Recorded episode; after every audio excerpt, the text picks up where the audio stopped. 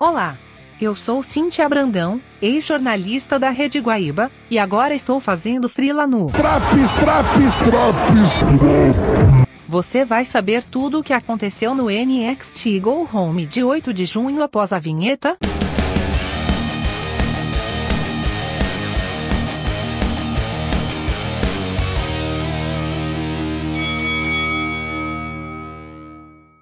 Austin Theory contra Oney Lorcan para abrir o programa. A luta ocorre no ringue, mas fora dele, muita troca de insultos entre Johnny Gargano e Pete Dunne, que foram acompanhar seus brothers na contenda. Claro que isso não ficou só no falatório, e Dunha saiu no soco com o Joãozinho. Isso causou distração em teoria, que acabou pinado por Oney Lorcan, que acabou conquistando sua vitória em simples mais importante até o momento. A turma do Deixa Disso tentou apaziguar os ânimos do lado de fora, mas as coisas não deram muito certo. Os bonecos estão se prometendo. LA Knight num vinhete explicando por que ele deve ser o verdadeiro herdeiro de Ted DiBiase, muito luxo, mercedão e mulheres. O Van Damme manda muito bem na palavra. Gostei. Michael Hayes, conhecido nos anos 90 pelo seu personagem Doc Hendricks, aparece para hypar o Takeover in Your House. Para quem não sabe, ele era um dos comentaristas dos pay-per-views em 95, participando ativamente. Embora o negócio seja o flashback, eu não gosto desse boneco, mas eu não tenho nada a ver com isso. Durante o programa, Doc volta em um Slam Jam Update, outro foco retrô, para anunciar as lutas do pay-per-view. Legadão do Fantasma, comandados por Santos Escobar, vão ao ringue para reclamar sobre a luta da semana anterior e que foram derrotados e não levaram o título dos maconheiros do MSK. Bronson atende ao chamado, pois ele foi um dos que participou da luta semana passada, e vai dar uma encarada em Santos. A turma do Cânhamo também aparece para fazer a cobertura do nosso simpático Godzilla. Santos então bota tudo na ponta do lápis. Desafia Bronson e o MSK para uma luta de trios no Takeover. Os vencedores levam tudo, títulos norte-americano e de duplas em jogo. O desafio é aceito, mas não sem antes assistirmos ao replay instantâneo do golpe que Bronson desferiu em Santos na semana anterior, aquele da vendida magistral do nosso traficante, em que ele caiu feito um saco de estrume fresco no chão. Wesley não para de rir e a gente também. E os efeitos da droga.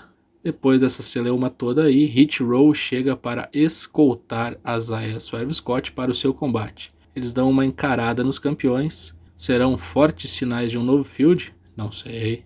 Para enfrentar Azaya vem Killian Dan juntamente com seu parceiro Drake Maverick. Uma luta bem decente. Killian Dan melhora cada dia. Azaya mostrando que sempre foi muito bom e agora está ainda melhor como líder de facção gangsta.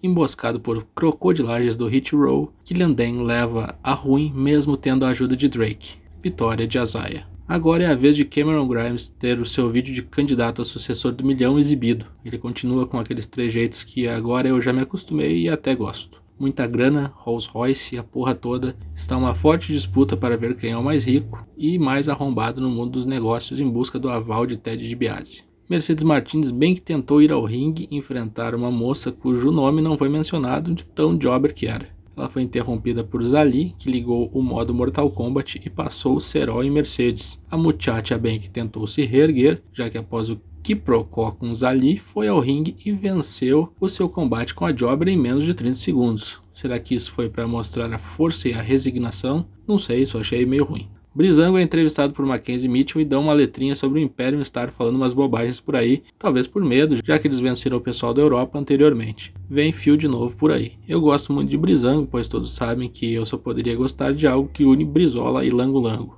Regal está junto de Triple H para bater um papo com a cantora pop, um dos grandes motivos de insatisfação de Candice LeRae no programa de hoje.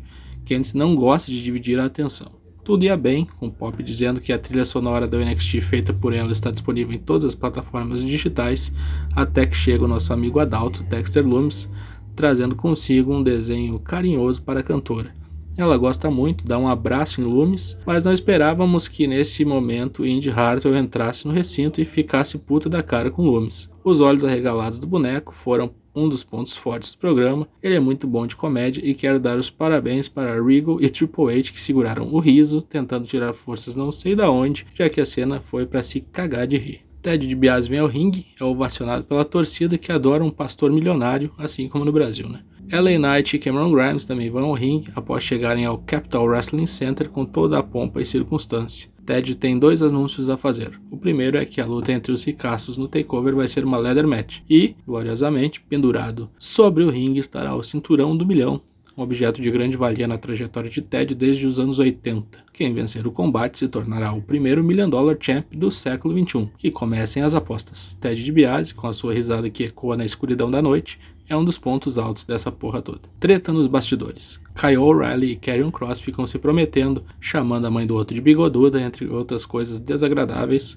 Coisas chispantes vão ocorrer em breve. A dupla Everrise é anunciada como apresentadora do pré-pré-show do Takeover. Foda-se. Grizzle Young Veterans contra o pessoal que brilha só no 205 Live, Ike Manjiro e August Gray. Combate nada demais, com August Gray tomando a ruim para os europeus. A luta foi acompanhada sob os olhares de Champ e Thatcher, que intimam os veteranos para a próxima semana. Querem uma luta torneio do tag, sem putaria de pedir arrego. O bagulho vai encrespar de uma maneira que eu não quero nem pensar, já que todos esses quatro aí não vão pro takeover e vão poder se guardar para a terça que vem. Puta que pariu, vai ser louco. Kensler Ray vai ao ringue cortar uma promo anti-pop, acusando a cantora de roubar até o namorado da amiga dela. Pop vai até a rampa, avisa que não sabe lutar, mas tem uma amiga que pode lutar por ela. Aparece, renascida do além, Yoshirai. Vale lembrar que essa não é a primeira parceria entre ambas, já que Pop entrou com Yoshirai no especial Halloween Evoque no ano passado. Yo vem ao ringue e manda Candice para o quinto dos infernos, aplicando golpes e piruetas. Pop e Yoshirai celebram. Destaque para a roupa com as cores da Jamaica trajada por Yoshirai. Mais uma maconheira no rolê. Meu Deus, é só maconha. Esto. Dakota cai contra Ember Moon. É hora de Ember tentar chegar na chefona. Ela começa pela Goro Dakota para depois enfrentar o Shang Tsung Raquel no takeover. Eu tinha conhecido o Juninho lá de Mostardas que chamava o Shang Tsung de sanguessuga. Na real, aqui a sanguessuga é a Dakota Kai, né? Tentando sempre levar uma nas costas da amiga. Dessa vez estava tomando um couro de Ember Moon até que foi salva pela sua comparsa. Desqualificação. Depois, Ember até que se levanta e consegue aplicar um belo eclipse em Raquel Gonzalez. Sai por cima no go home, toma no cu no pay-per-view, essa é a lei da selva. No que podemos chamar de main event, Karen Cross vai ao ringue com as suas vestes de gosto completamente duvidoso, parecendo um figurante de salsa e merengue, e é interrompido por todos os seus oponentes, inclusive por Adam Cole que aparece só no telão.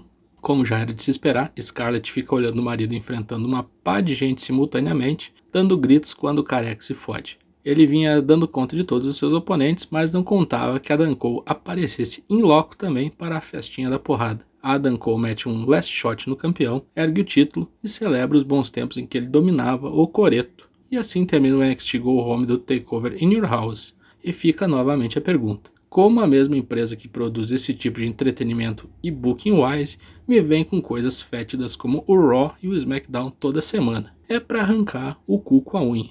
O que teve de melhor na NXT de 8 de junho foi tudo muito bom, destaque especial para Ted DiBiase e os vídeos dos seus futuros herdeiros, Isaiah Swerve Scott também digno de nota, um baita lutador, diga-se de passagem, e a cena de Dexter Lumis foi engraçada pra caralho, maravilhoso. O que teve de pior nesse episódio? Acho que só o final da luta entre Ember Moon e Dakota, não precisava de DQ, mas entendo protegerem tanto Dakota como Ember. E também aquela pataquada lá com a Mercedes Martins, não precisava ela ter entrado na luta. Nota 8. Na próxima semana tem mais Drops NXT. Ouça também as edições do Raw, do Dynamite e do SmackDown. Lives às terças e quintas a partir de 8 da noite em twitch.tv barra ForceWP. Nos vemos no Takeover.